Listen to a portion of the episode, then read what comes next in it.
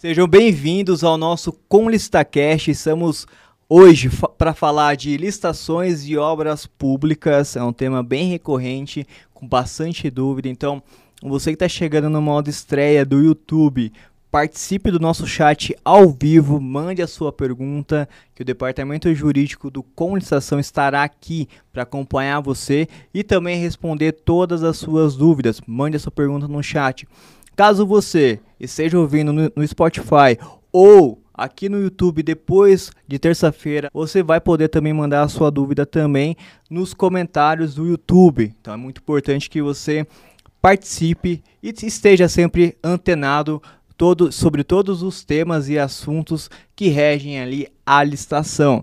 Hoje, Antônio Lima, falaremos sobre licitações e obras públicas com ele que é expert expert no assunto, um cara muito gente boa, que veio aqui justamente para isso. E ele é, é, o tema que ele fala diariamente, então para ele aqui é uma honra para a gente, para a gente aprender titim por titim. E apresente o nosso convidado muito especial. É, é uma... Bom, às vezes as pessoas olham e falam assim, cara, mas já virou clichê isso. Todas as vezes você fala, é muita responsabilidade, é muito isso, é muito aquilo, mas realmente é. E hoje, ao lado de um grande amigo, eu estou sendo privilegiado de ter os meus amigos aqui e a pessoa que está aqui. Já vou falar de cara já, o Gustavão. Quando eu falo isso, quem segue a gente já sabe quem é. Gustavo o quê? Qual que é o sobrenome? Se puder falar? Ou Kovski. Oh, muito Hã? bom, Hã? muito Hã? bom, muito Você bom. acha que eu ia errar? Eu acho que não, acho amigo, que não, não tem como. Tá certo que ele falou umas cinco vezes. Umas 50 vezes, talvez. Brincadeira. Ó, o Gustavo, ele que é engenheiro, obviamente, né? Também, ele é paulista e paulistano, corintiano. Isso eu não esqueci que vive em Brasília. Ele é auditor do TCU. Olha a responsabilidade, ó. Primeiro, ó, veja, se não é uma responsabilidade muito grande. Eu estou com meu amigo, engenheiro, engenheiro, uma das autoridades no, no tema e ainda auditor do TCU. É bom a gente cuidar, cuidado com o que vocês vão colocar no comentário, nos comentários, tá? Senão ele vai auditar depois, é isso? Exatamente. Ele, ele vai analisar os comentários e depois ele vai falar, ó, vê que órgão que é esse, esse sujeito aqui já manda fiscalização lá, tá? E o Gustavo, que tem mais de 15 anos de experiência em fiscalização de licitações de obras públicas.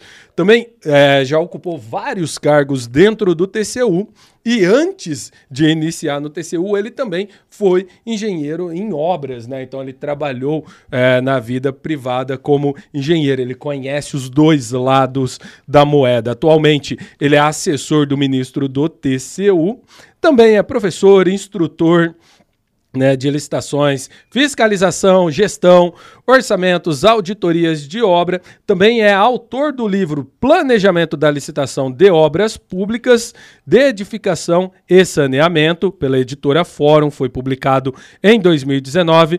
Ele é cofundador de um dos melhores Instagrams de obras públicas que você vai encontrar. Eu estou falando do Instagram Engenheiros Legais, que o Gustavo faz junto com a Andrea. E também ele tem o curso, e é um curso bem da nossa pegada. Já começa pelo nome: Fiscal Sem Cagaço. Gustavo, seja muito bem-vindo, meu irmão. Gratidão por estar aqui. Saiba que é um, um dos episódios que eu mais esperei foi ter você aqui conosco. Poxa, obrigado. Primeiro, obrigado pelas palavras. Bruno, prazer te conhecer. tinha vontade de vir aqui. Eu confesso que estou muito feliz e já tinha essa vontade de vir aqui participar e conhecer você pessoalmente.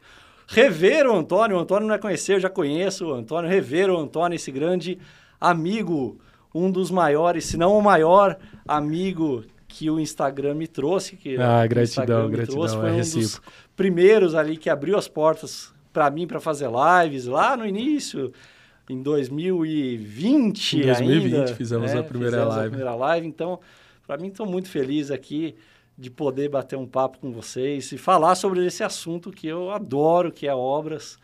Obras públicas é a minha paixão aqui, esse assunto.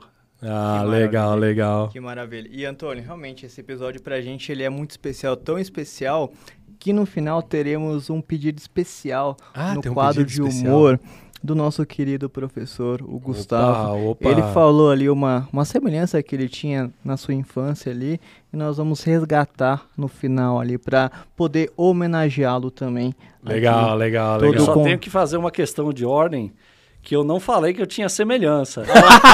Os outros achavam que eu tinha semelhança. Eu, particularmente, Não a achava. vida inteira discordei desta semelhança. Então que fique claro que eu não concordo, mas Fica aí até o final É. pra assistir que tá imperdível. Professor, licitação de obras públicas, temos muitas questões ali pra tratar contigo. Primeiro de tudo, por que existem tantos problemas em obras públicas? Alguém consegue responder Caraca. isso também? Caraca. essa é uma questão complexa, né? Né? Você já começou é, complexo aqui, tanto pro lado da administração pública quanto pro lado da empresa, né? A empresa se machucando toda hora, fazendo obra ali e se prejudicando, o órgão também, né? A gente vê não à toa é, Lava Jato e tantos outros escândalos, boa parte envolvendo obras. Parece que é um imã, né? Que atrai esses problemas. E tem uma certa razão de ser, porque obra, é, normalmente, são valores muito altos, boa parte né, são valores muito altos, então atrai ali. é, e além dos valores muito altos, envolve ali uma gama de serviço, uma complexidade, que quem trabalha com isso fica maluco, né? Porque é, diferente de uma licitação de um café, de um serviço de cooperagem, que você tem ali alguns profissionais, alguma gama de insumos, vigilância, limpeza. Em obra você tem todos esses insumos e mais alguns, né? Você tem é, fácil, fácil, é, planilhas orçamentárias ali com 2 mil itens, é quase comum É ali. verdade mesmo. 2 mil itens na planilha, isso não significa insumos, porque insumos é muito mais do que isso. E aí você Perfeito. junta ali o cara que faz, é, que assenta tijolo, com o cara que mexe no ferro, com o engenheiro, com o, o estagiário, com não sei quantos materiais, gama de materiais ali chegando na obra todo dia. Então é de uma complexidade muito grande. E aí, por conta de toda essa complexidade, isso exige um planejamento maior, né? Então, quanto mais complexo o assunto, maior o necessário planejamento.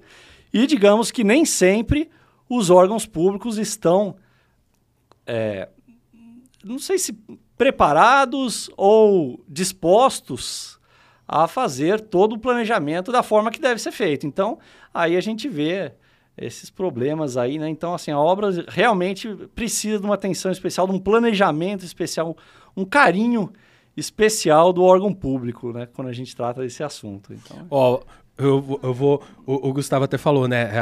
às vezes fácil ali, dois, três mil itens na planilha, não necessariamente são serviços. Vou dar um exemplo simples para quem está nos ouvindo ou assistindo entender. Por exemplo, lá na planilha está ah, instalação de piso porcelanato. Lá está escrito isso. Só que para instalação do piso porcelanato, você tem que desmembrar o piso porcelanato, você tem que desmembrar a argamassa que, que será utilizada, que já está contemplada ali no, no, no valor, tem a mão de obra, o espaçador. Então, olha, aqui eu falei quatro itens em algo que pa- aparentemente é simples, né? Que é a instalação de um piso. Agora você imagina, por exemplo, ah, instalar, por exemplo, uma estaca. Poxa, não é só a estaca, tem o processo para se fazer a estaca, tem toda a ferragem, depois o cimento, tem, tem a, a composição daquele concreto que será colocado ali. Então é bem complexo. Isso desmembra quando você vai separar os itens, imagina, ah, concreto, ok, por- em que pese, às vezes ele já vem pronto, mas o que, que eu vou encontrar no concreto? Eu vou encontrar o aditivo, eu vou encontrar o cimento, a areia, a brita, entre outros elementos, somente em um concreto. Então veja quantos materiais envolve uma obra. E você juntando tudo isso daí com os elevados valores que muitas vezes atrai é, interesses não tão republicanos, vamos dizer assim, por Boa. conta do valor. Então aí você junta é, é, e aí você vê o resultado, a gente vê né, na televisão, vira e mexe, a gente olha escândalos em obras, problemas em obras. Então é realmente assim, obra, quando fala obra, o órgão tem que estar estruturado e pensando já num planejamento adequado, porque se não fizer, lá na frente a empresa vai sofrer, vai dar problema, enfim, é uma é complicado. E, e essa questão de construção civil, é, por exemplo, na minha casa, há pouco tempo, nós, nós instalamos um, um piso externo, né? Na verdade, foi lá já tinha e tal. Cara, fez a análise, verificamos o quantitativo, ok.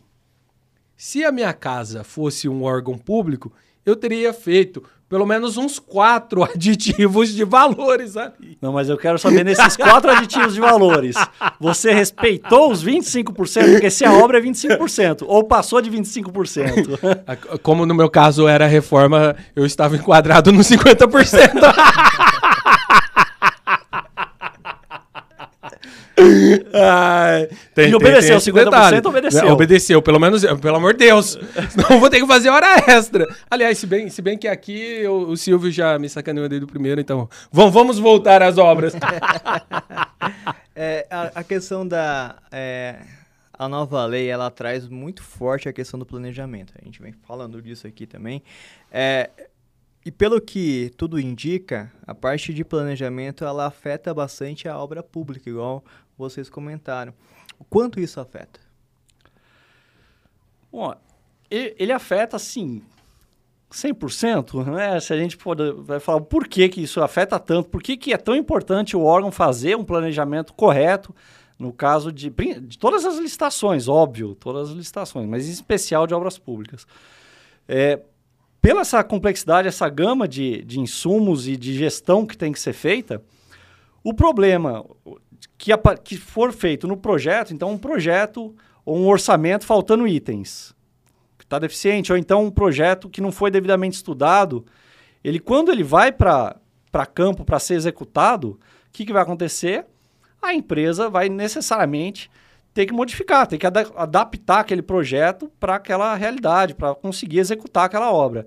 E aí, nisso daí, é aditivo, que nem você falou, né? É aditivo, aí corre o risco de. Ah, e se estourar os 25%? Ah, não pode estourar os 25%. É, então, já é um complicador, né? E, e com razão a, a lei prevê esses, esses limites. Mas justamente aí vai dar. Pode ser um ponto de problema. E se estourar, o que acontece? A empresa não vai conseguir mais executar? E aí, rescinde a licitação? Outro ponto para a empresa tem que fazer aditivo, então, e o prazo, né? Então, a questão do prazo também vai fazer o aditivo, vai ter que suspender, a empresa vai ficar esperando fazer o aditivo, não pode executar, o aditivo tem que ser prévio, não pode executar sem o aditivo. Então, tudo isso daí vai dar o quê? Conflitos na execução daquele contrato. E aí, não à toa que esse contrato vai ser defeituoso, assim, conflituoso, na verdade, do início ao fim. Quando você faz aditivo, ainda você tem co- risco de itens novos, superfaturamento, jogo de planilha. E aí, aí tá feita a, a confusão. Aí entra Tribunal de Contas, Controladoria, porque tá tendo muito aditivo. Opa, o que está acontecendo?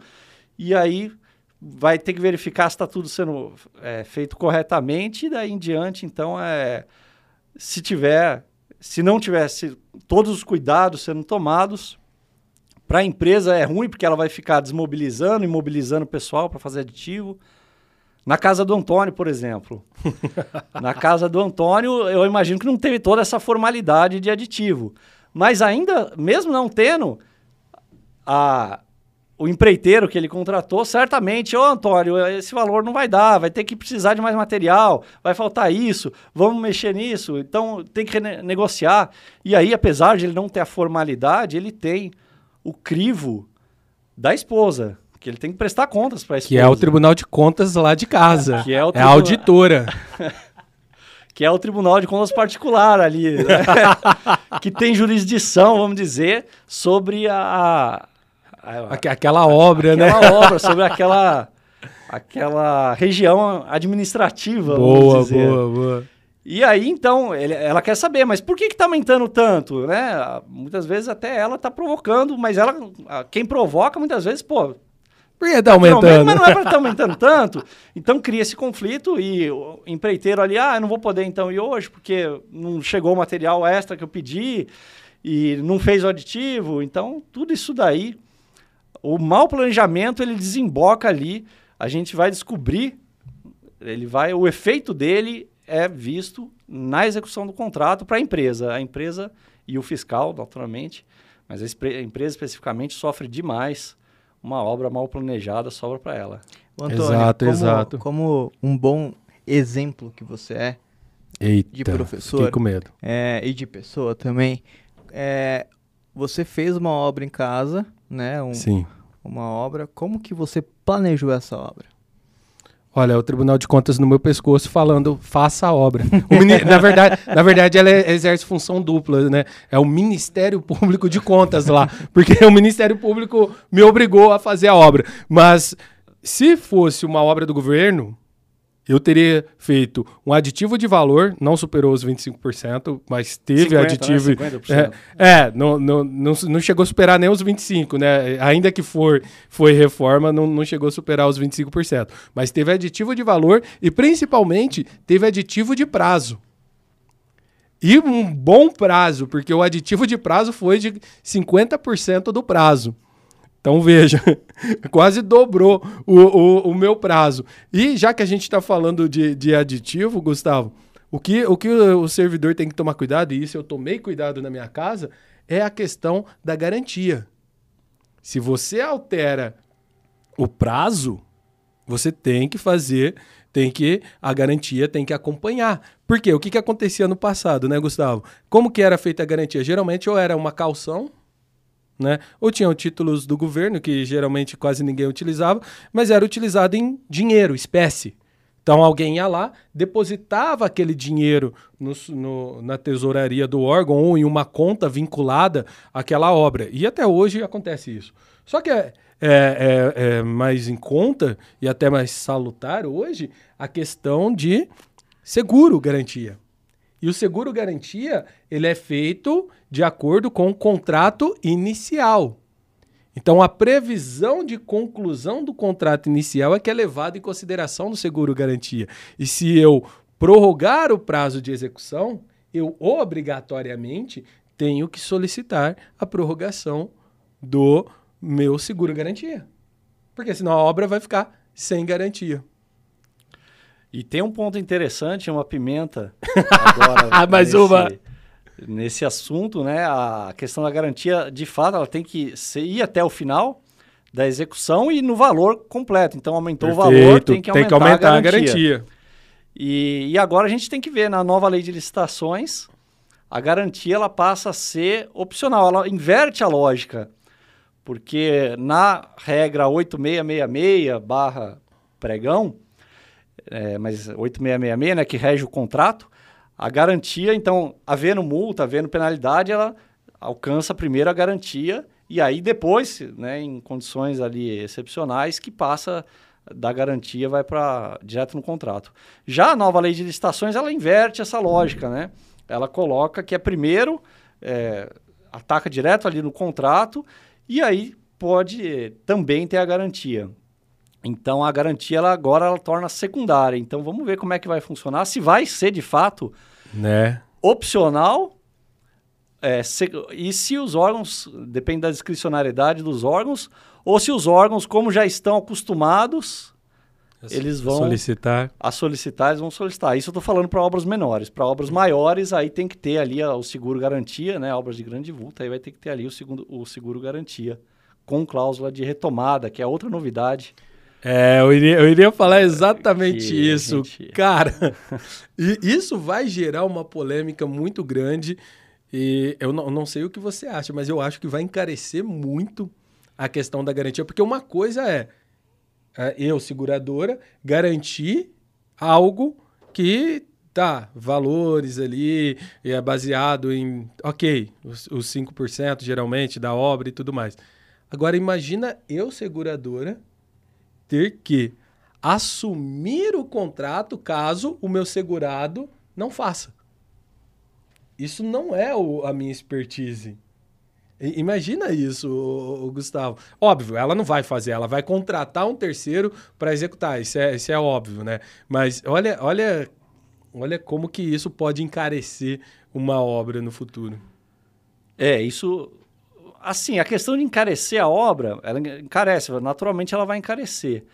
Mas eu acho que tudo é uma questão de custo-benefício. Perfeito. Porque se ela encarecer, mas se conseguir entregar resultado, o TCU tem verificado, aqui é uma enormidade de obras paralisadas no, no Brasil. Um levantamento de 2019 falou que de, de 30 mil obras contratadas do governo federal, 14 mil estavam paralisadas.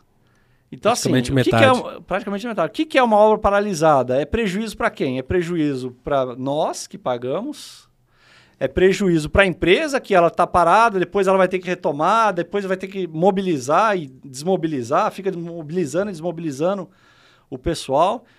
Veja, é, era quase 40% das obras contratadas são paralisadas. Sim. Então, assim, se a gente encarecer, mas resolver esse cenário, ah, eu acho que ainda pode ser benéfico para a população que, e para a empresa também, no final das contas, também para ela, para o órgão público. Uma das outras vantagens é a seguradora, em tese, ela não vai assegurar uma empresa que é malandra. Perfeito, tem esse detalhe. Então ela vai, assim, vai dar uma, espera-se, uma das perspectivas é que dê uma limpada no mercado, né? Então, que acabe com essas empresas malandras e que vá, é, de fato, ali empresas mais corretas que queiram prestar o serviço, que queiram ganhar, e é justo, né? Justamente ali o seu, o seu contrato. O seu e, e, e, isso, isso é legal, né? Isso que o, que o Gustavo falou.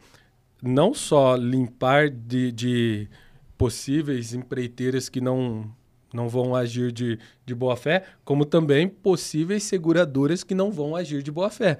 Uma vez que não é simplesmente, ah, vou lá, emito um título de 5%, verifico o risco ali e eu faço um, um mero cálculo financeiro para verificar se aquela empresa, é, é, qual o potencial dela de conseguir executar ou não, para eu poder pagar. Eu vou ter que fazer uma análise do histórico daquela empresa em execução. Porque uma vez que se ela não executar, eu não vou pagar os 5% só. Eu tenho que assumir aquela obra. E para uma seguradora, ela não. A seguradora, o business dela é outra. Ela não, não, ela não tem por excelência obras. O que ela faz é seguro. Agora imagina, eu vou ter que assumir. Isso gera um, um rigor maior na hora de selecionar, na hora de liberar a, a minha, a, o meu seguro? É, o Brasil ele inovou o, o, o status quo mundial, vamos dizer assim. Porque o que, que era as seguradoras no mundo praticam esse seguro 30%, que no caso de obras de grande vulto vai ser, né, acima de 200 e tantos milhões vai ser é, até 30%. Então, o que, que é no mundo? É fazer um seguro naquele valor de 30%, é o valor mais padrão é 30%. Então, o México usa 30%, o Chile, a União Europeia, a, base é 30%. Estados Unidos assegura até 100%.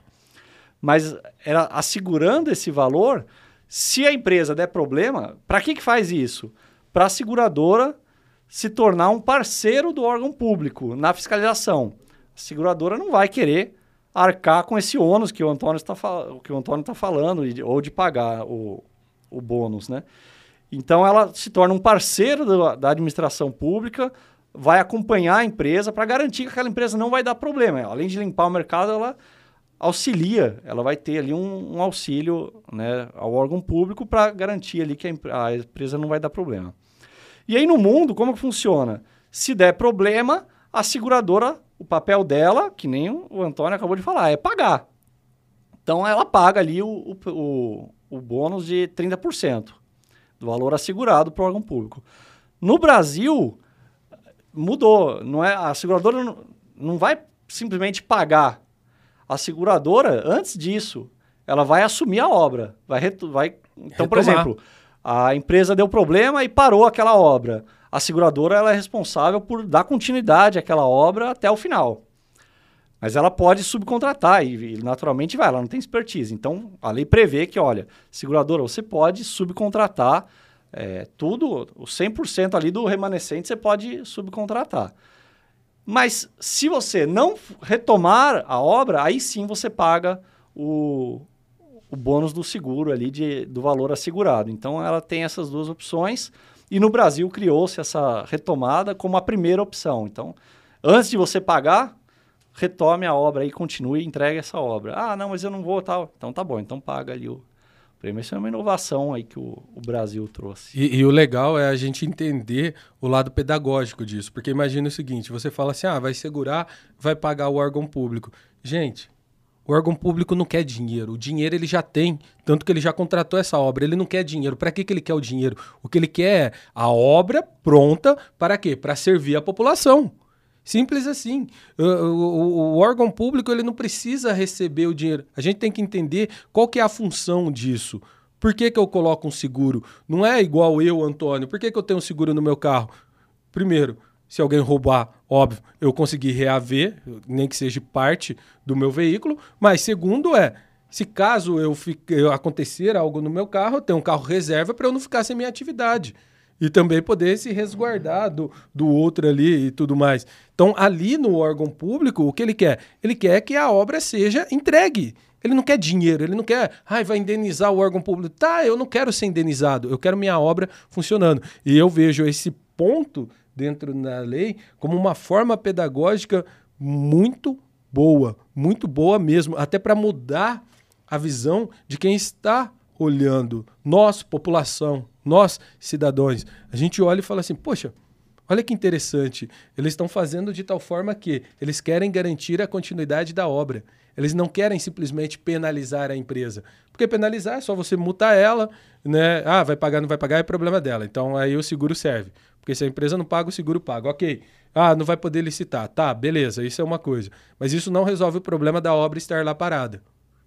O que eles querem é não só, óbvio, né? Quando você aciona esse dispositivo, não significa ah, a empresa não vai ser penalizada. Muito pelo contrário, vai ser penalizada de qualquer forma.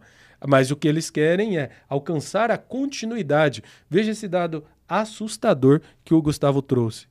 Praticamente um pouco mais de 40% das obras tem alguma paralisação. Não necessariamente estão paradas e não estão executando, mas tem algum tipo de paralisação não, estão esperando paradas e não estão executando. Exato. Gustavo, eu tentei resolver, eu tentei não não Não, é, é, é porque é, é o cenário de terror mesmo, é caótico, é, é, já mudou, mudou porque esse dado é de 2019. Mas. É, agora mas já deve é estar uns 60%. Era de 2019 antes do Covid, agora já deve estar uns 60%, 70%. É. Eu, eu queria só é, que vocês destacassem aqui, fugindo um pouco do roteiro. É, vocês trouxeram uma inovação muito bacana é, que, é, que a lei ela trouxe, né? Que ela, que ela vai introduzir. A nova lei, ela tem mais algum impacto positivo em obras? Ela tem vários impactos positivos. Eu acho que a lei, a nova lei, ela é muito mais benéfica do que maléfica, vamos dizer assim. Ela trouxe grandes avanços. Eu ouço muito falar, ah, mas ela podia ser assim, ela podia ser assado, ela podia. Mas legislar é a arte do possível, né? Então, assim, são muitos interesses e, e aí falar, ah, mas a lei, ela é boa ou ela é ruim? Depende. O que, que é uma lei boa e o que, que é uma lei ruim? Boa. Se você perguntar para o pequeno empresário, para uma ME, para uma EPP, a, uma lei boa é aquela que vai dar o máximo de vantagens para ele conseguir ganhar aquela licitação e executar aquele contrato. Então, é, na visão dele é essa o que, que é uma lei boa e que vai dar as garantias necessárias para ele receber, enfim. Se você perguntar para o mercado, para o grande empresário, para as grandes empreiteiras, o que, que é a lei boa? Não, a lei boa é a que permite a nossa participação que, de empresas devidamente, o máximo qualificadas possível, que é para quê? Para manter o nicho dele. Então, só aí a gente já vê que tem distinção entre o pequeno e o grande, são visões diferentes. Se você perguntar para um órgão público o que, que é uma lei boa, a lei boa é a lei mais ágil possível, como que eu faça a licitação no menor custo possível. E você perguntar para o órgão de controle o que, que é uma lei boa, ela é uma lei estanque a corrupção. Se ela é estanca a corrupção, ela tem que ter controle. Se ela tem controle, quanto mais controle, mais engessada ela fica. Então você vê que de um lado e de outro eles se contrapõem. Então, assim, é, essa é a primeira parte, assim, o que ela é boa. Então, assim, com base em tudo isso daí, esses interesses conflitantes, ela tem, traz grandes avanços.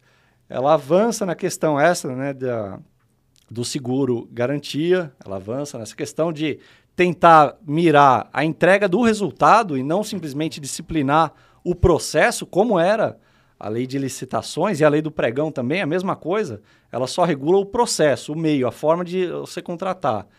E depois ela não se preocupa com o resultado final. É. Então, a, esse que a gente está falando aqui, o seguro, é justamente tentando garantir o resultado final, a entrega do resultado final. Ela trouxe, como você falou bem no início, o, deu ênfase no planejamento. Por que, que deu ênfase no planejamento? O planejamento não é um planejamento por si só. O planejamento é para você garantir a correta execução, esses menores quantidades de problemas que eu citei, para no final entregar o resultado. Então, esse é outro ponto. Ela reduz o prazo, então, outro ponto importante aqui para prestador de serviço, né, para as empresas. Ela reduz o prazo máximo para pagamento. É, antes era os 90 dias, para pagamento não. É, o prazo máximo a partir do qual, é, do atraso, a partir do qual a empresa pode é, suspender a execução do contrato. Perfeito. Antes era 90 dias, 8666 trazia o prazo de 90 dias, agora virou 60. O que eu ainda acho ruim, acho, acho longo. Deveria ser menos. Mas é melhor do que estava. É melhor do que estava. É um mês a menos. Ela, ela traz outro ponto muito interessante.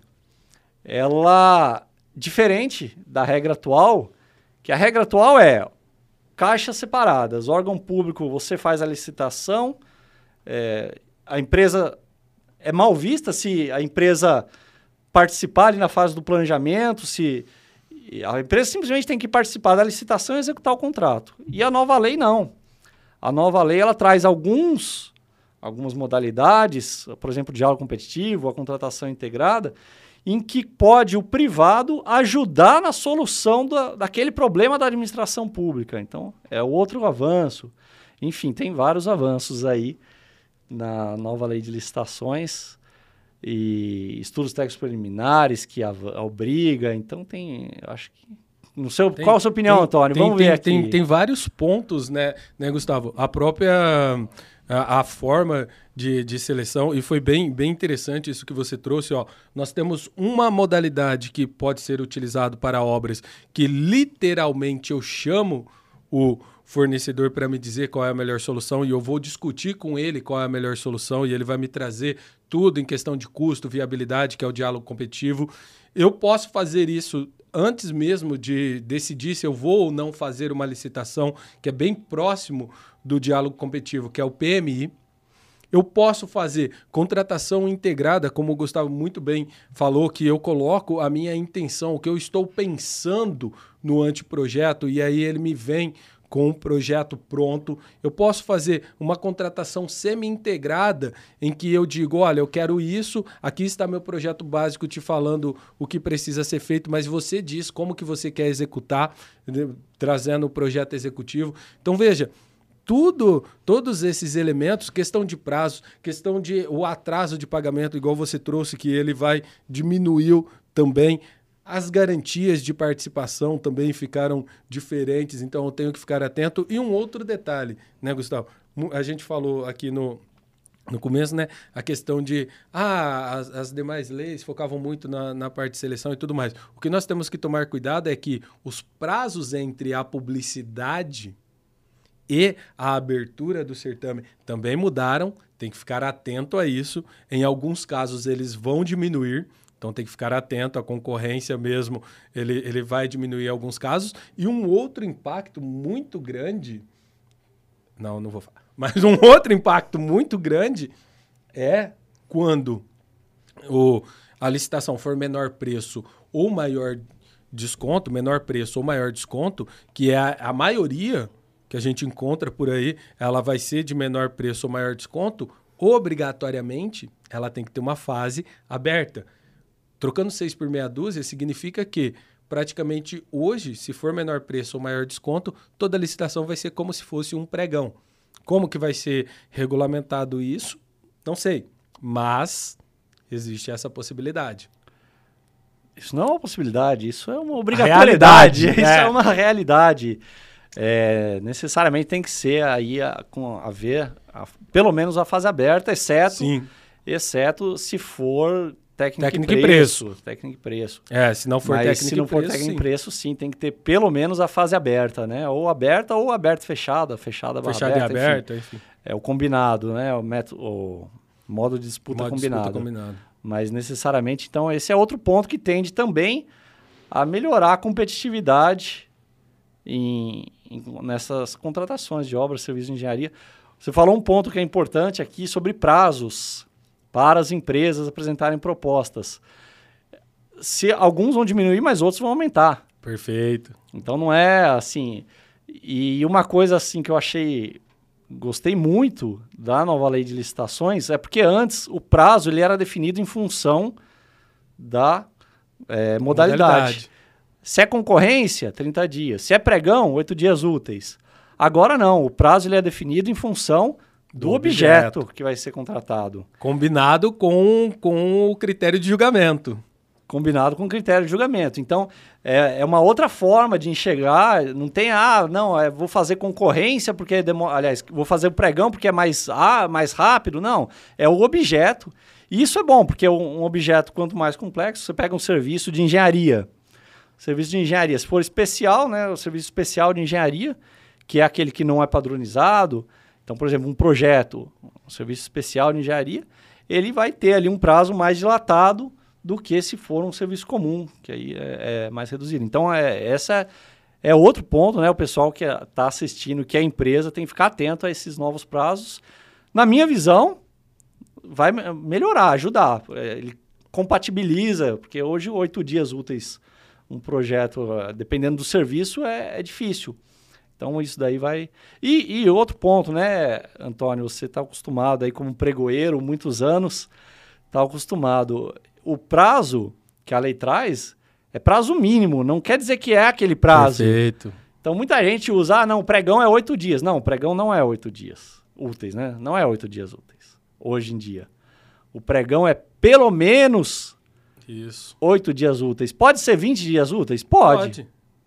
Pode.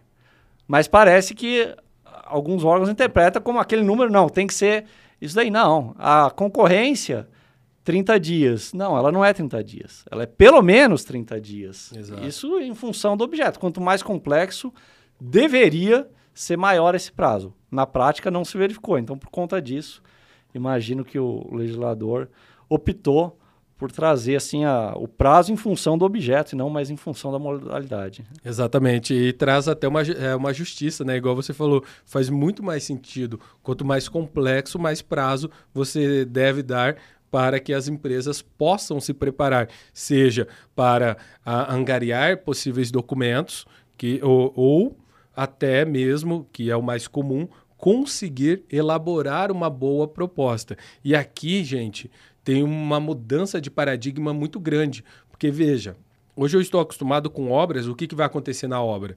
Eu vou olhar a minha planilha, né? Eu tenho ali o custo, que o órgão público é obrigado a disponibilizar, tá? É obrigado. Então eu tenho minha planilha, eu vou analisar minha planilha e vou fazer minha composição dentro da minha realidade. E eu vou ter um valor fixo, fechado, exequível. De repente eu vou entrar em uma disputa de lances. O que eu tenho que tomar cuidado é mudar a mentalidade, porque a margem que eu vou entrar para essa disputa de lance, eu já tenho que planilhar isso antes. Então, em tese, Gustavo, o que é o ideal? Vai ser quase que um trabalho dobrado. Eu vou ter a minha proposta inicial, que eu vou entrar, porque eu vou disputar, o que é salutar e normal, e eu tenho que ter a minha proposta mínima, porque eu tenho que fazer, enxugar os máximo, o máximo de custo para eu saber aonde que eu vou chegar. Então, o valor final, eu vou planilhar tudo isso e vou chegar aqui. O valor final que eu posso chegar é X milhões. Eu não posso passar daqui, porque a partir daqui, alguma coisa vai ficar inexequível. E na hora de eu apresentar a proposta reajustada, eu terei problemas. Então, o intervalo entre minha proposta inicial e o mínimo que eu posso chegar já tem que estar planilhado antes de iniciar a disputa. Isso é um paradigma que tem que mudar, porque até então as empresas, as únicas empresas que se preocupavam um pouco com isso eram empresas MEs e EPPs, caso houvesse o empate ficto que aí ela poderia dar até um centavo abaixo do menor preço, o que talvez ficaria fácil para ela calcular. Agora, imagina você no meio de uma disputa né, da concorrência, porque a concorrência terá é, disputa de lance, você no meio da disputa da concorrência, tendo que replanilhar tudo para saber, caramba, e agora tá executivo? Vai, João, vai, João, corre, João, tem que dar lance. Ó, vou dar lance, ó, ó. Entendeu? Então você já tem que mudar esse pensamento, já antecipando, já pensando lá na frente. É, essa questão da elaboração da proposta, isso é tão importante, a empresa ela não só saber a regra da licitação, mas ela está preparada para aquela licitação. Boa. E como que ela se prepara para aquela licitação?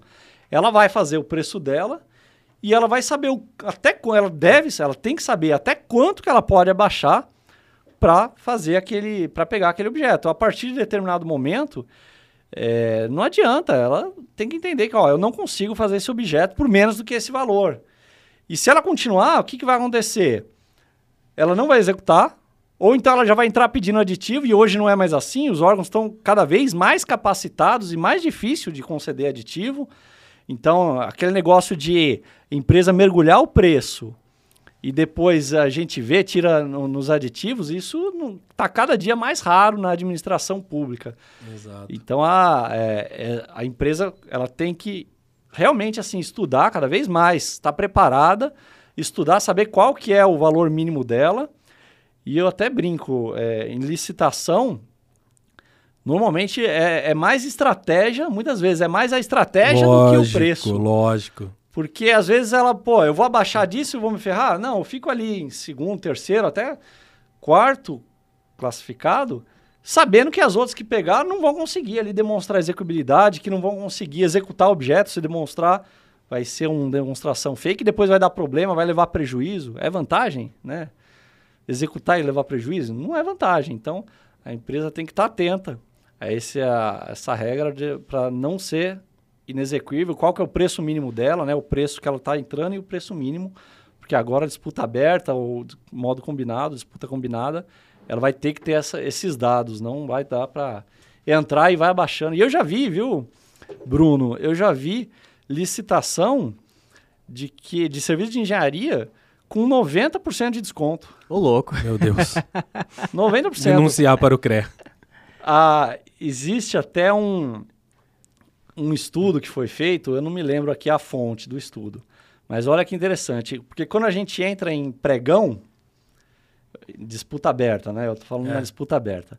Quando você entra na disputa aberta ou num pregão, além da questão do preço, né, que você a empresa ela vai estar tá ali, ela sabendo ali qual que é o mínimo, mas existe uma questão psicológica que é a competição. Você quer ganhar. Sim. Conforme você vai competindo, você vai, não, eu não acredito que ele vai fazer isso. Se ele abaixar mais, eu vou abaixar, porque você quer ganhar. E existe um estudo que é interessante, que eles fizeram é, como se fosse um, um, leilão. Então pegaram uma nota de um dólar e fizeram um leilão para aquela nota de um dólar. E aí colocava ali as pessoas competindo e o que que via? As pessoas, mesmo sabendo que era um dólar, é, quanto você paga por essa nota? No final, a nota saiu por assim quase 10 dólares. Por quê? Porque a, se, a pessoa ela quer ganhar, ela quer ganhar aquele, aquele certame, aquela competição. Ela vê aquilo lá como, lógico, a nota de um dólar, né, o valor é baixo. Então, é, ela ia aumentando. E isso acontece muito. Então, assim, ela quer ganhar, ela, não, ela começa a abstrair a questão do preço mínimo dela e ela vai mergulhando, vai abaixando o preço, porque ela tem que ganhar, ela tem que ganhar.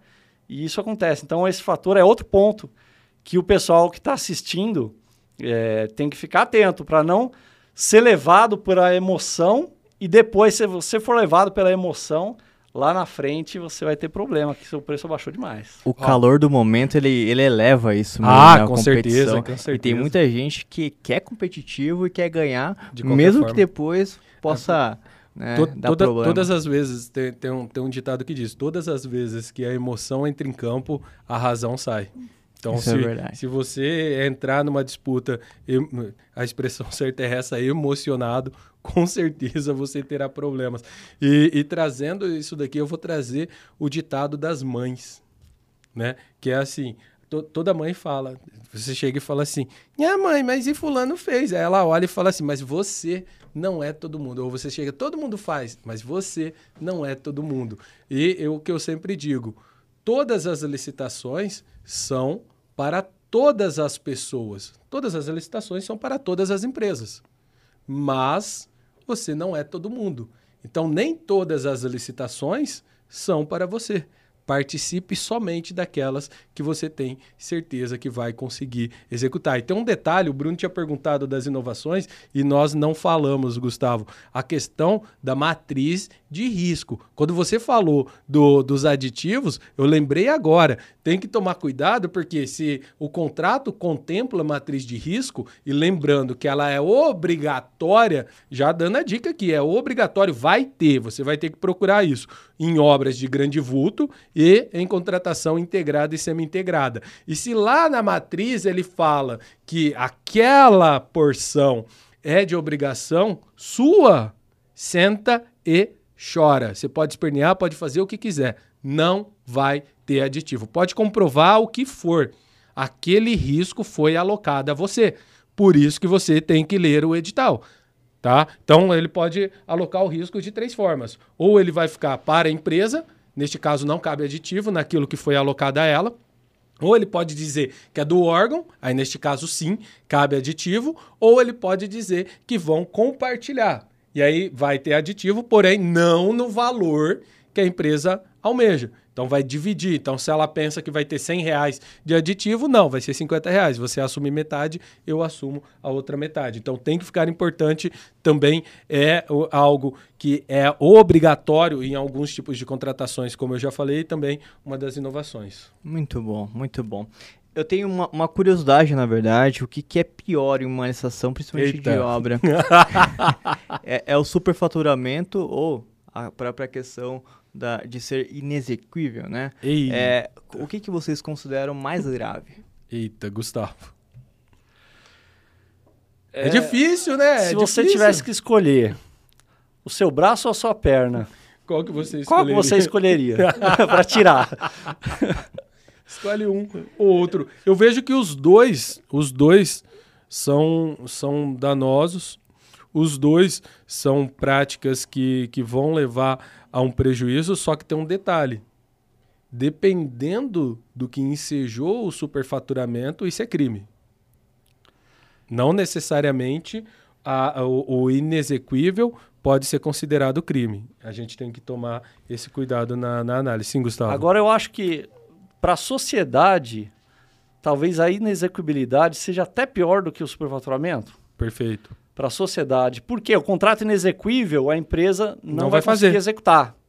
E a sociedade não vai se beneficiar daquilo. Ao passo que o contrato superfaturado, a empresa vai ter o interesse e vai entregar. Então, assim, a sociedade vai ser lesada no caso do superfaturamento.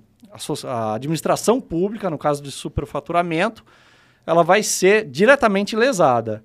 E no caso, a sociedade indiretamente. Mas no caso da inexecuibilidade, na inexecução do contrato, a sociedade ela é diretamente lesada. É a, é a gente esperando a estrada que não fica pronta e que está parada, é a, a família X que está esperando a escola para o filho, o filho está crescendo e a escola está lá, não fica pronta, a empresa abandonou o contrato e não, não vem outra. É, então, assim, a- os dois são danosos, mas para a sociedade eu vejo que a, a inexecução contratual causada pela inexecuibilidade e para o fiscal também, o coitado do fiscal, quando ele pega um contrato inexequível que a empresa toda hora tenta ali fazer um aditivo e toda hora tenta colocar um material de baixa qualidade para tirar a diferença, para o fiscal é uma dor de cabeça que não tem tamanho. Então é um contrato. Eu, algumas pessoas eu vi uma vez uma pessoa comemorando que tinha sido feita uma obra, feito não, a licitação de uma obra tinha chegado ao fim, uma obra de grande porte, faixa de uns 180, 190 milhões, e, e eu tinha sido conseguido um desconto de 40%. Nossa, mãe! E aí estava comemorando que, olha só que beleza de desconto. E eu logo pensei, coitado do fiscal, porque a empresa não tem, assim, é, os sistemas oficiais de custo hoje não tem essa, essa margem de desconto. E o que, que vai acontecer? A empresa vai tentar diferar a diferença ali na execução. Ela vai colocar material de baixa qualidade, ela vai executar, era um pavimento de 5 centímetros, ela vai executar, tentar executar 4 ou 3. Ou 2. Ou 2. Né? Então, e quem que vai sobrar para quem fazer toda essa, variação, essa avaliação? Para o fiscal, que vai ter que ficar ali em cima, que vai ter que acompanhar. É dor de cabeça para ele. A empresa toda hora vai querer mudar o projeto. Ah, não dá para executar isso, vamos botar um preço novo.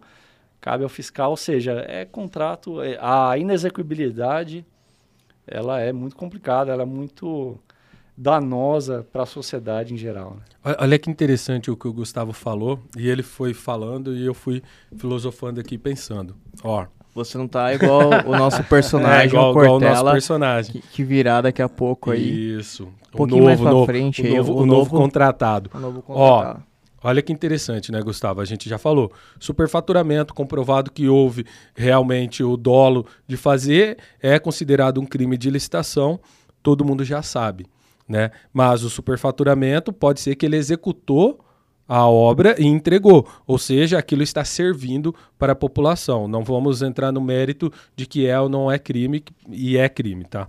Ok. Agora, inexecução contratual, né? A, a, a empresa deu uma proposta inexequível e possivelmente ela não vai conseguir executar isso não vai ser considerado crime. Só que veja, o potencial de lesar ele é infinitamente maior.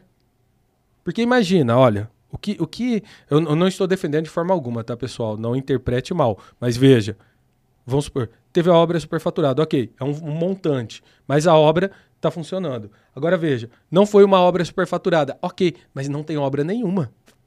Eu não tenho uma escola, não tenho um posto de saúde, não tenho uma rodovia, não tenho uma ponte. A que serviu isso? E isso não é considerado crime. Então veja, é, é quando, quando, a gente fala do, da. Até como sociedade, né? Tipo, ah, por que, que o outro é crime? Ah, porque ele roubou, roubou, como de fato é roubar mesmo, roubou o cofre público. Ele, ele adquiriu, ele tomou posse de algo que não era dele. Ok. E o outro, que ludibriou o órgão público, que ludibriou aquela população. Para que, que eu fiz a licitação? Para beneficiar uma população, ok. E por que, que aquilo não está pronto? E aí começa uma série de fatores, né, Gustavo? Porque eu não posso rescindir imediatamente com a empresa, eu tenho que instaurar um processo, e isso vai demorar, e aí a empresa vai tentar se defender, e por aí vai indo, vai indo, vai indo, vai indo.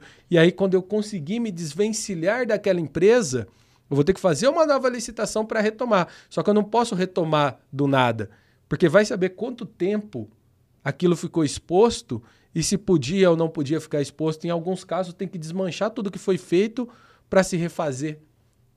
E em alguns casos, não raro, sai até mais caro do que se houvesse um superfaturamento, dependendo do caso.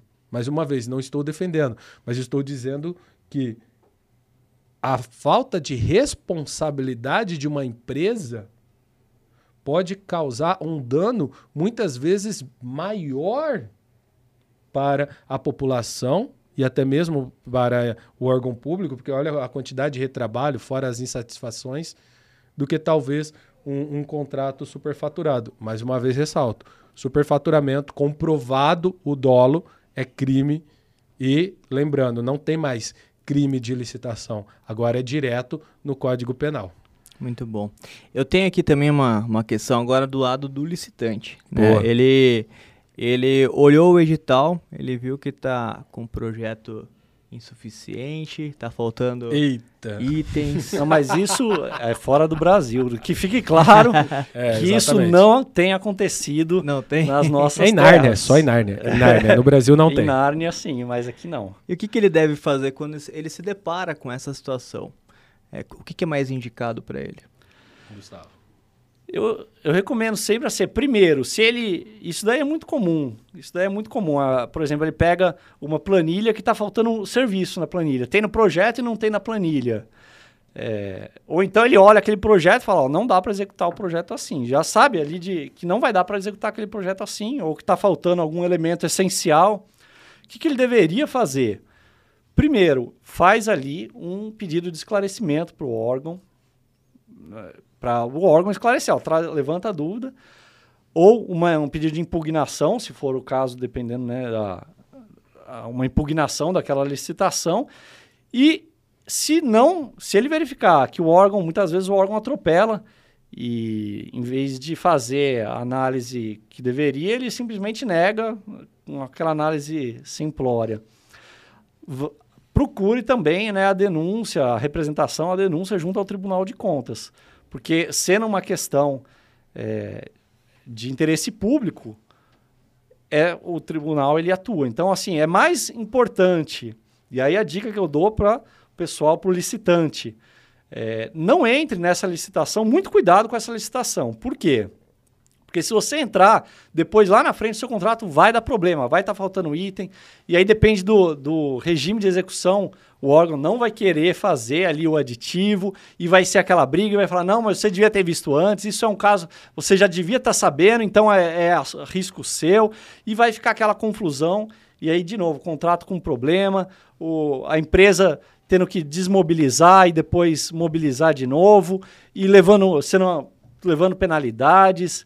Então, o certo é, essa licitação é interessante, vamos corrigir, tentar, assim, é, impugnar e levar a Tribunal de Contas para, se é interessante, né, fazer isso primeiro, arrumar ela para a empresa entrar, aí sim entrar, quando já está mais é, arredondado, já sabendo que, que a planilha está compatível, que o projeto foi comple- complementado, que a planilha contempla todos os serviços. Isso é muito comum e eu canso de ouvir no meu Instagram. Eu vou dizer que toda semana, pelo menos umas três pessoas, três a quatro pessoas, é quase uma por dia, vem questionar isso. Ah, mas eu entrei num contrato e, e não tinha o item e tal, agora o órgão está querendo dar, dar o aditivo, falar que eu devia ter visto. É assim, não é? Então é, é comum essa situação, a empresa é, não, não faz impugnação, lá, ah, não, eu vou entrar aqui, Depois eu vejo. depois eu vejo. Ou então quando ela percebe que ah, o projeto, esse projeto não vai, não vai dar para executar. Então o que eu faço? Vou mergulhar meu preço aqui, ganho a licitação e depois a gente muda o projeto. E aí não consegue, porque aí tem que manter o desconto, aí extrapola os 25%. Então tudo isso daí é muito importante. Ela atuar, assim, não entrar de má fé, né? Porque se ela sabendo que está com problema entra para depois tirar a diferença, isso para mim é má fé. Mas a, o que eu recomendo é que as empresas ajam de boa fé, e a maioria, de fato, age de boa fé, a grande maioria, que então faz esses esclarecimentos para para ouvir do órgão, tentar melhorar essa licitação. E, e só complementando o que o Gustavo colocou, veja, às vezes a empresa ela olha e fala assim, cara, olha, tem um erro de projeto aqui, ou olha, hum, tá faltando item, não, nem vamos participar, nem perde tempo com isso, vamos procurar outro. Não, não faça isso.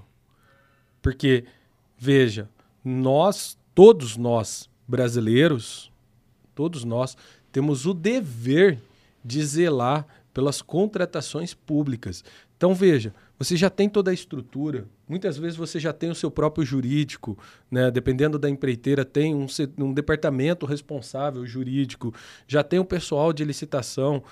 Você verificou, olha, não dá para a gente participar dessa. Ok, vamos solicitar um esclarecimento e, se for o caso, vamos até impugnar esse edital, mesmo que não formos participar.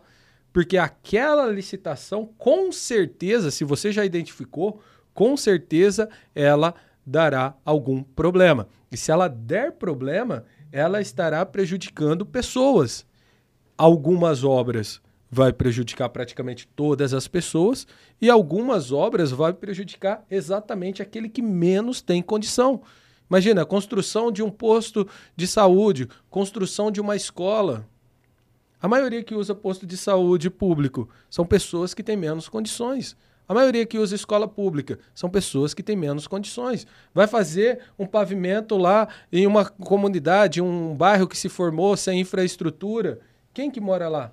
Pessoas que têm menos condições. Então vejam, todas as vezes que eu pratico meu ato de cidadania, eu estou ajudando pessoas. E é isso que a gente tem que fazer. A gente tem que mudar essa cultura do ah, não, eu não tenho interesse, não é comigo, chega. Não, não. Impugna, faz esclarecimento, faz representação ao Tribunal de Contas. Lembrando, a gente tem que tomar cuidado com algumas situações. Por exemplo, a obra de um município, recurso próprio ou recurso estadual, para quem que eu vou?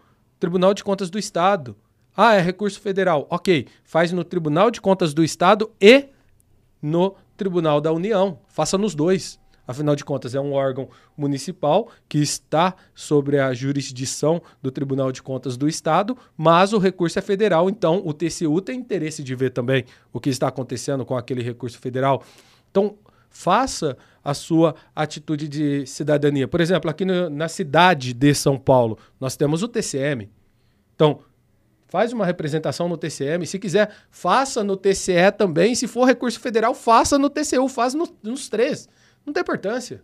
Faça, mas execute a sua cidadania. Nós temos essa responsabilidade. É, é uma coisa que é até, é até, um ditado que eles dizem, né? Ele é até uh, questão religiosa, né? Ele fala: ah, o pecado é maior se você sabia que era pecado. Então veja, uma vez que você viu, não tem como eu, eu, eu desvie isso. Não, vou fingir que não vi. Não, não. Atue com cidadania. Sim, Gustavo não é só. Esse lado é muito importante, né? O lado social que você trouxe, ele é muito importante. Mas tem o lado do mercado, porque querendo Perfeito, ou não. Perfeito, disciplinar o mercado. Disciplinar o mercado. Querendo ou não, você, licitante, é, é o seu mercado, é o seu ramo de atuação. Então, quanto mais correto for o seu mercado, melhor para você. Então, se você é uma empresa, além da questão social, que é importante, tem a questão ali do mercado, disciplinar o mercado e outra. É uma licitação que você tem interesse, você quer que ela seja o mais correta possível, que não vai dar problema no seu contrato. Por quê? Porque se der problema, é prejuízo para a empresa, é prejuízo para a sociedade, é prejuízo para a administração pública, para todo mundo. Então é. é e, e, isso que você trouxe é importante, porque veja, né, eu não estou fazendo apologia ao dumping nada, né? O que eu estou dizendo é, imagina, uma má empresa, uma má empresa, ela vai, ela vai fazendo esse tipo de coisa, né? Participando dessas licitações, aí ganha um pouquinho aqui, aí para de executar, ganha um pouquinho ali, para de executar.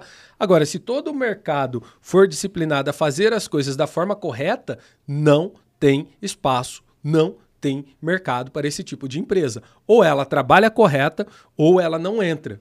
E aí, isso que você falou é muito importante, Gustavo, porque veja, essa empresa que é cheia desses trambiques, ela vai participar das licitações que tenham possíveis defeitos, aquelas que você olha e fala, não, não vou participar, e também vai participar das licitações que estão tudo ok. E ela vai dar o mesmo problema que ela daria naquela que a própria licitação, pela essência, já tem algum problema. Então ela, ela, ela vai entrar para dar problema e vai te atrapalhar, porque ela vai tomar uma obra que possivelmente poderia ser sua, que você iria lá executar com excelência. Muito bom. Chegou o grande momento. Opa! Esse momento ele está sendo muito aguardado aqui, porque temos uma história muito bacana por trás e, e iremos contá-la aqui na presença dele, que trouxe uma bandeja para que, que essa bandeja Frutas? Exatamente. Que isso? Que que exatamente. Fez? Olha. Ô Antônio, você é um grande admirador do trabalho dele. Ele veio aqui justamente para prestar uma homenagem aqui ao Gustavo. Licitação querida, é isso? Licitação querida! Kiko, seja bem-vindo ao Conista. Cash. É, professor, por que o Kiko ah, isso é coisa de você. Eu, eu, eu não sei também. Eu tenho a primeira pergunta. Cá. Não, espera um pouquinho. O que, que, é isso aqui? Você trouxe pro professor? Sim, professor. Pra eu mim? aceita? Uai, uma maçãzinha. Uma maçã mordida? Tá Sim. comida já? Por que que tá comida isso daqui? Não deu, eu tava com fome. Mas, mas vem cá, mas vem cá. Vo- Você é acostumado com isso? Eu pensei que você levava as coisas só pro professor Girafales, mas pelo jeito você leva pra todos os Pra professores. todo professor. O professor Gustavo então ganhou, ganhou as frutas maçã comidas. mordida, uma maçã mordida. Tem um morango mordido ali também que eu, tô, eu estou morango. vendo aqui. Tá, tá do, está do outro Eu lado fui aqui, ele ciscando tudo que tinha aí. Ah. Professor querido! Fala, tesouro.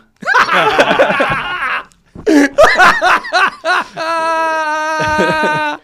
Você é meu pai? Porque diziam que você era o Kiko, professor. Eu vou perguntar, eu vou passar a pergunta, vou ver se alguém acha alguma semelhança. Olha, eu vou deixar pros universitários, sabe, professor? Não, eu não vou. Você acha, Antônio? Ah, antes de fazer o teste de DNA, eu não acho mais nada. Eu vou ficar quieto, eu vou me abster. Eu tenho outras perguntinhas para o professor. Se professor, começou com essa daí, eu- já tô com medo já. o que que é o... Kiko, ó, ó, calma. Antes de você fazer a pergunta, cuidado. Eu vou me preparar. Cuidado que o Gustavo é auditor do TCU. Depois você vai fazer suas obras lá, o Gustavo vai baixar fazendo a auditoria lá. Cuidado. Cuidado com o que você vai falar. Não me olha com essa cara, não, que eu, tô, eu, eu estou te ajudando. Você não vai com a minha cara? não, vou com a minha, pô. Tem muita. Eu acho que a gente pode fazer o seguinte: você pode continuar, mas você deixa o seu CPF aqui. Não, melhor não. Vamos ver. Professor, o que que é engenheiro legal? Engenheiros legais. Engenheiros legais Boa. é o meu Instagram, que eu tenho junto com a minha esposa Andréia. E o porquê desse nome, né? Engenheiro legal. É justamente uma. Um, para fazer ali um duplo sentido. É. Porque o legal, ele pode ser engenheiro legalidade, que eu falo muito de licitação, lei de licitações, então obras públicas e licitações. Então ele vem desse viés de legalidade. Mas também é legal por conta do, da forma que eu abordo o- os temas, assim como vocês aqui no, no Com Licitação abordam com um- uma pitada de humor, de uma forma mais leve, mais descontraída, mais legal, no sentido de ser bacana, no sentido de ser mais acessível, agradável. Muito É legal. verdade. Boa, boa, boa. Professor querido, existe alguma lei ou prática em licitação que você modificaria ou excluiria totalmente? A contratação da bola quadrada, eu acho. Fala da minha bola quadrada que eu perdi.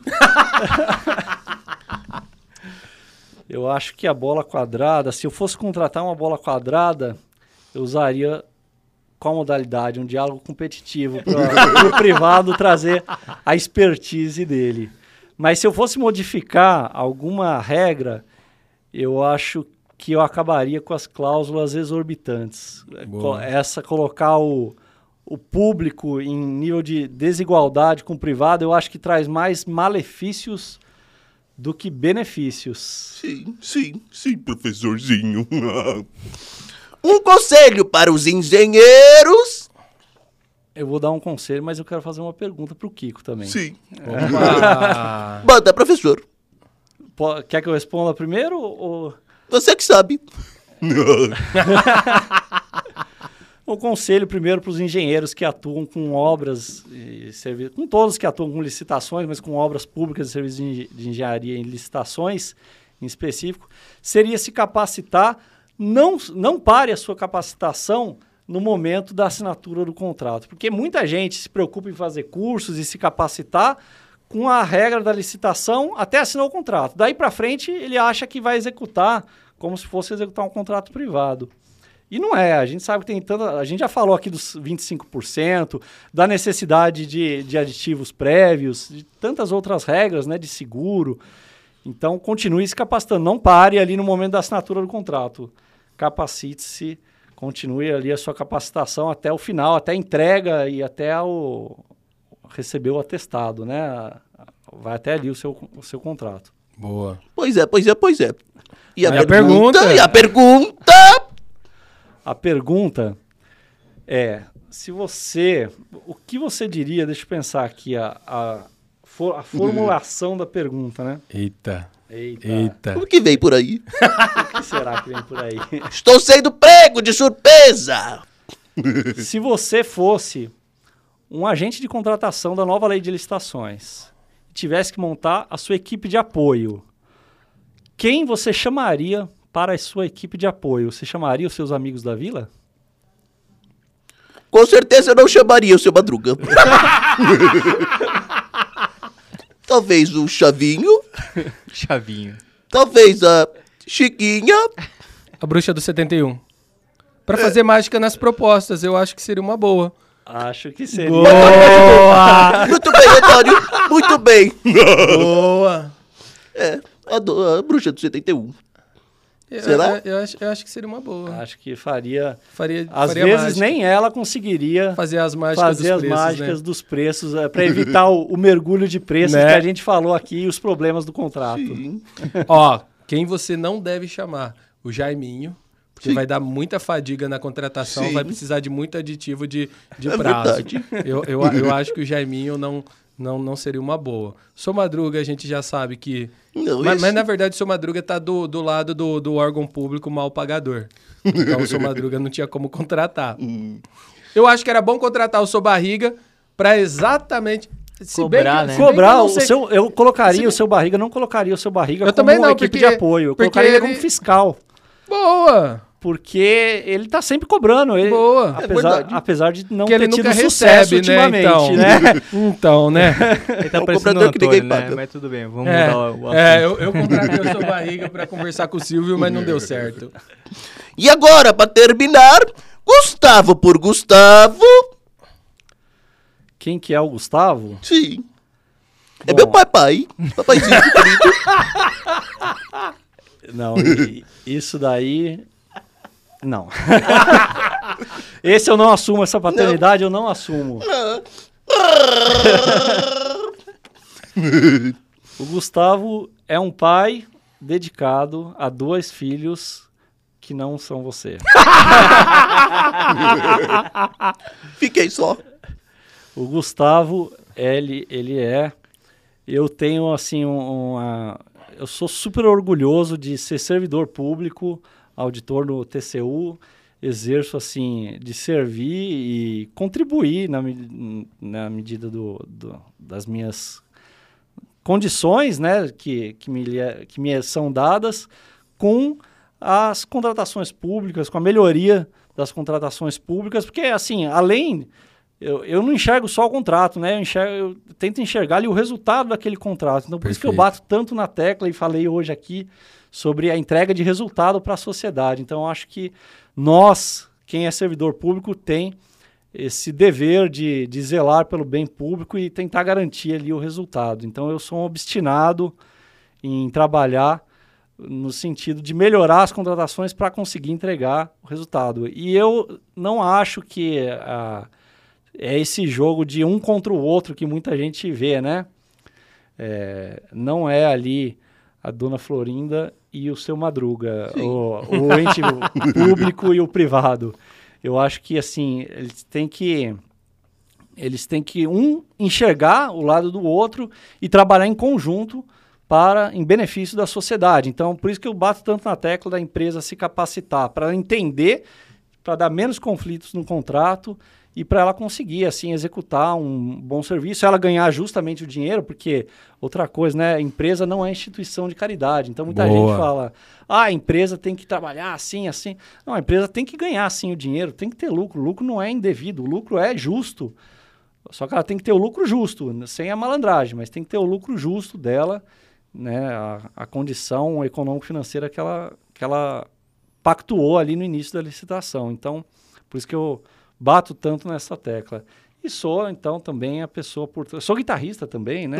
Ah, verdade, Sou verdade. guitarrista e, e sou a pessoa, Ju- eu e minha esposa, por trás do perfil Engenheiros Legais do Instagram. Muito bom. Obrigado, papaizinho. Dedica, professor. professor. Professor. Bruno. Obrigado, Kiko, pela sua presença mais uma Me chama vez. de tesouro, por favor, De- por favor, por tesouro, favor! Meu tesouro. Agora é eu que fiquei com ciúmes. aqui, né? Ué, mas vou não. Não sou mais eu? Não. Oh, chateado. Obrigado pela sua presença, professor. Para a gente finalizar esse episódio tão especial, para todo licitante, para todo licitante que trabalha em licitação de obra pública, para a gente terminar esse e fazer uma síntese, né, do que foi. Qual recado você teria para ele? Eu acho que a síntese é justamente a importância de ele se capacitar, de ele não parar a capacitação ali na. No, ah, ele aprende a participar do pregão e aí pronto, já tá. Acredita que já, já, tá, já tá bom ali, é só até ali que vai. Então, só aqui, tanto que a gente falou né, de execução, regras de execução, é, participar do pregão não é simplesmente entender a regra, como funciona um Comprasnet ou um, o sistema do Banco do Brasil, enfim. Não é só isso, né? É ele, quando vai participar, que nem a gente comentou aqui, ele saber qual que é o preço mínimo dele. Ele estou entrando com esse preço, a minha margem negociável é até aqui, para justamente sabendo disso, ele tentar controlar as emoções dele e não, não ser contratado ali por um preço que depois ele vai se prejudicar. Ele está dando um tiro no pé, às vezes né, não deixar ali a emoção falar mais alto e, depois ele acabar levando um prejuízo. Então, essas são as minhas, é, essas, as minhas dicas, não sei se dicas ou, ou conselhos, enfim, chame como for, para o muito licitante. Bom, muito Legal, bom. E legal, muito obrigado, legal, Antônio. Mais uma vez aí, Mais uma vez, Mais um que episódio fantástico Que episódio. aí, O- o, o, o Kiko tá comendo Ele toda tá a comendo, comida que ele, ele trouxe vai- para o professor. Ô, Kiko, Kiko, a gente tem que encerrar o episódio. Calma, Kiko. Então eu vou encerrar aqui no lugar do Kiko, enquanto ele, ele tá ali almo- Ele- almoçando, né, agora ele, ele vai acabar de, de comer o que, o que ele ainda não comeu antes de trazer para o professor. Entendi. A próxima eu vou querer um sanduíche de presunto. Kiko, encerre pra gente o- mais um Com Listacash. Obrigado, professor querido. Obrigado, Bruno. Obrigado, Antônio. Obrigado a você que assistiu e nos ouviu. Estaremos de volta semana que vem. Tchau, tchau. Muito bom.